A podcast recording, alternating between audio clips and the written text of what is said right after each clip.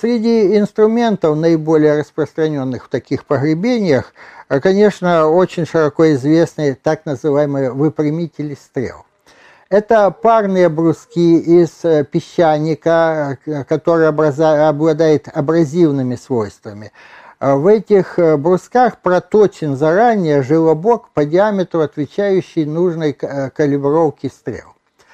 А, и два этих песчаника с желобком обнимают как бы заготовку, то есть пруд, а затем пруд, придерживая, двигают вдоль прута эти камни, и они очень гладко и ровно, главное, калиброванно по, на всем протяжении формируют древко стрелы. Если она делается из дерева или даже из ветки какой-то. А, тут есть, правда, одно, один вопрос очень важный – а, понимаете, стрелы – расходный материал, поэтому всегда, если современным языком говорить, бизнес обеспечен этому мастеру, потому что стрела улетает, и ее потом не всегда найдешь, чаще всего не найдешь. Поэтому нужда в них была. Но вот эти выпрямители стрел, они очень распространены. Возможно, что были и другие сферы применения этих, э, значит, калиброванных прутьев. Например, а, в древности, а, в индоевропейском мире, а, связка из шести специально подготовленных прутьев, очищенных от коры, гладеньких, она обозначала божество. Вот, так называемый Барисман. Он хорошо известен и по изображениям в Древней Индии, на, в Иране древнем и так далее.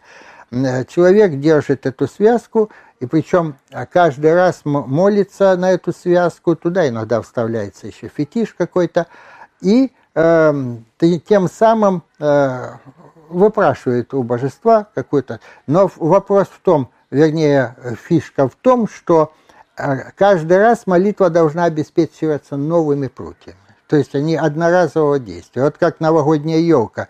Это только в нашей стране многоразовые елки из пластика. А когда я вот за рубежом спросил, да вы что, елка смысл елки э, в том, что ее надо принести в жертву. Нельзя много раз. То есть елка должна умереть, отдать себя, то есть это вот как эм, такая жертва. Вот, поэтому возможно, что эти э, не только для стрел использовали. Кстати, в Голландии 18 э, века была золотая монета, которую на Руси хорошо знали – она называлась Пучковой. Там был изображен голландец в доспехах рыцарских. В вытянутой руке впереди он, э, себя он держит пучок из шести стрел. Так что вот эти вот э, дрелки и стрелы, они как бы взаимодействуют такие. Вот. А что касается ретушеров и отжимников, это для окончательной отделки вот таких вот заготовок. А, им что не хватает? А, им нужна краевая ретушь, которая оформит край, сделает его острым, иногда специально пильчатым, сделает такие зазубринки. И тут вот почему, например, эти ретушеры часто из рога или из кости делаются. Потому что взаимодействие, если кремнем по кремню давить, будет совершенно другое. Это вот как если надо что-то распрямить, то берут киянку, деревянный молоток и потому что боятся расплющить эту деталь. Так и здесь. Если камень о камень, он хорошо может отбить камень, а вот ретушировать надо чем-то костью, рогом, чем-то таким более мягким. Там э, есть давления такие, э, как сделать плоскую ретушь, как краевую сделать. Поэтому ретушеры всегда однотипные. Это такие массивные стержни.